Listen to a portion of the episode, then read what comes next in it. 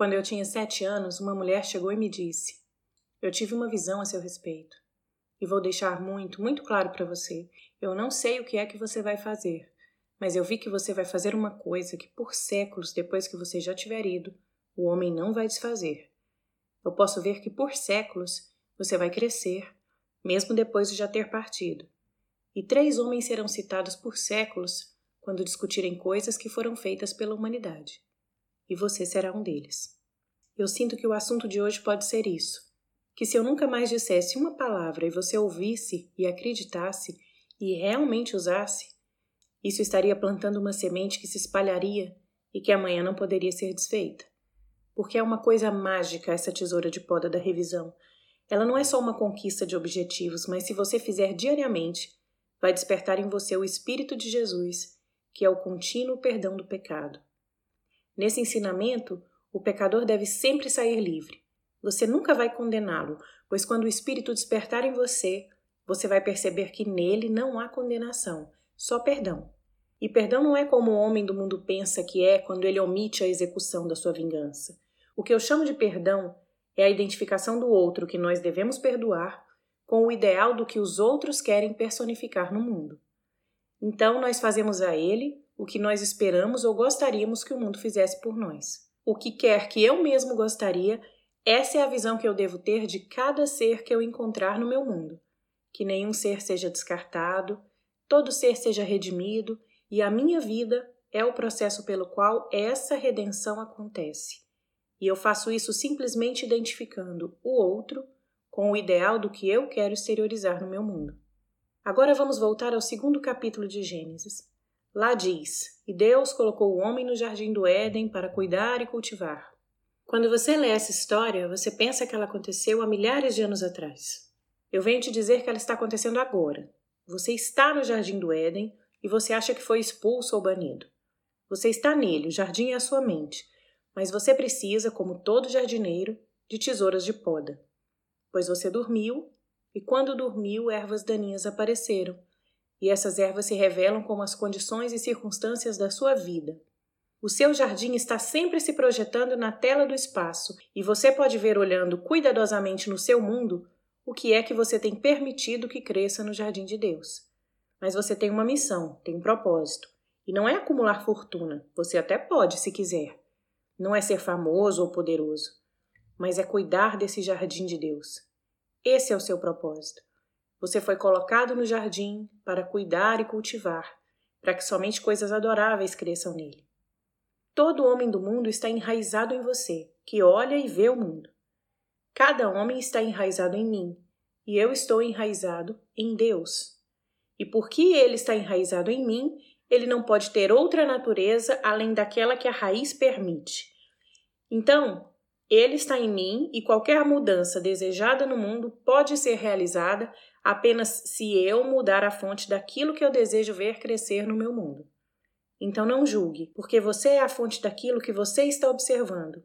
Volte-se para dentro de você mesmo e faça a poda, usando as tesouras de poda da revisão. Aqui está a explicação de como deve ser feito.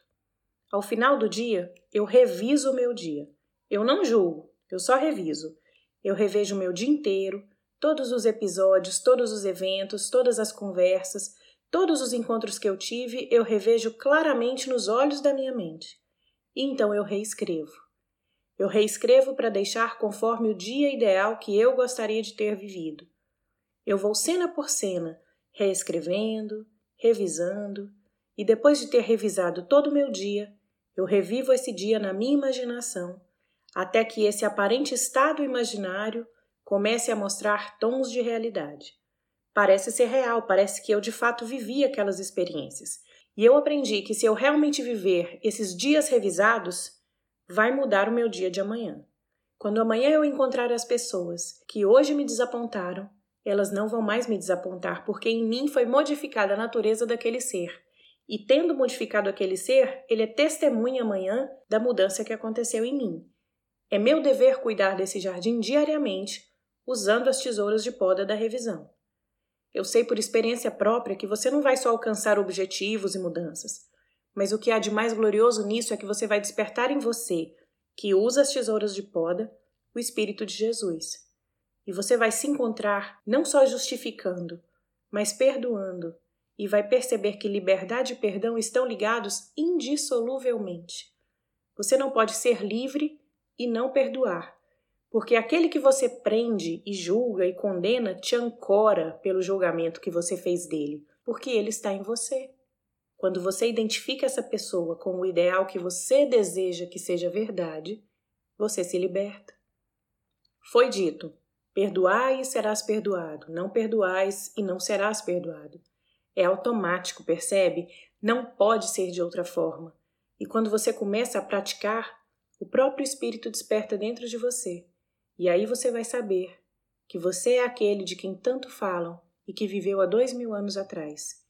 E quando você percebe, você percebe através do próprio conhecimento, porque você sabe, não há discussão. Você não diz aos outros, você sabe que você é ele. E aí você lê as palavras do nono capítulo de Hebreus. Ele veio para aniquilar o pecado pelo sacrifício de si mesmo. E você entende que você está aniquilando o pecado sacrificando a si mesmo. E sacrificar-se não é ser o corajoso que se joga na linha do fogo para proteger um irmão, não significa entregar seu corpo para ser queimado ou mesmo ser pregado em uma cruz, não. É a soma de tudo que você acredita e consente como verdade. Esse é o eu que você sacrifica. Mas você precisa fazer esse exercício diariamente se você não podar todos os dias, você não cria o hábito, então as ervas daninhas crescem.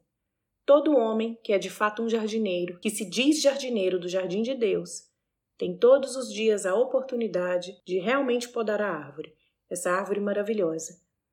Então, todo mundo que você encontra no seu dia é um broto enraizado na vinha que é você.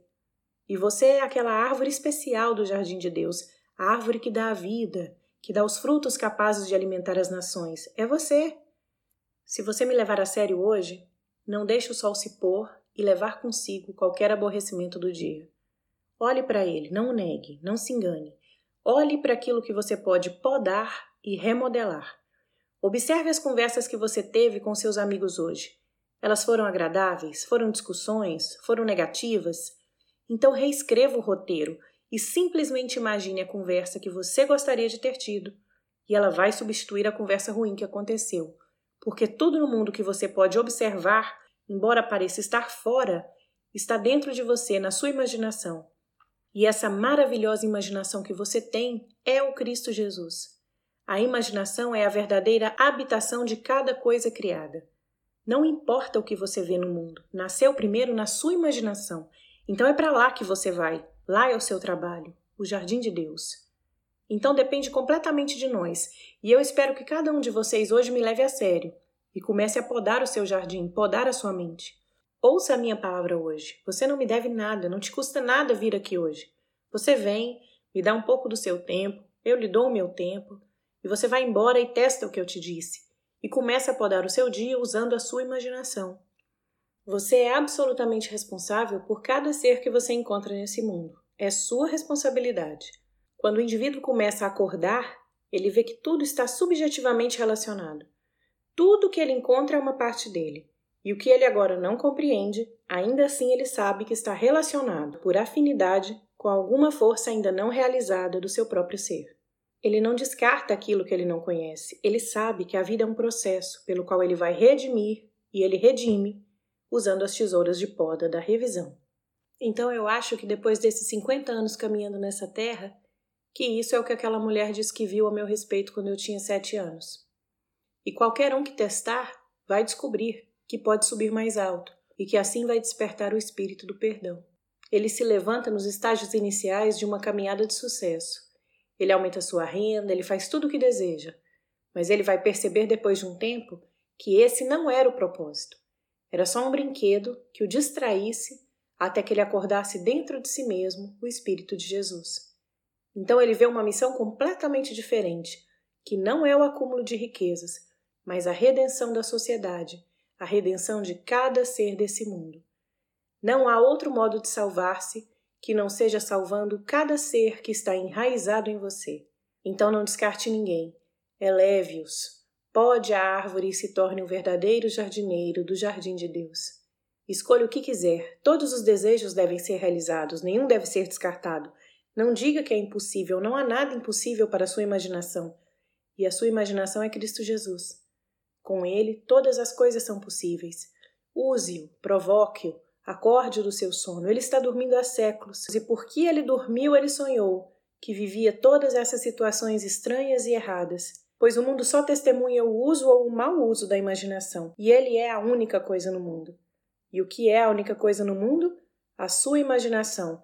Ela é o lar de cada coisa já criada, e com ela todas as coisas são feitas, e sem ela nada do que é feito se fez. Então use-a com sabedoria, use-a com amor, e cada vez que você usar amorosamente a sua imaginação em benefício do outro, você está nesse momento mediando Deus para o homem. A imaginação é o poder de redenção do mundo, e você é o mediador de Deus para o homem quando usa a sua imaginação de modo amoroso.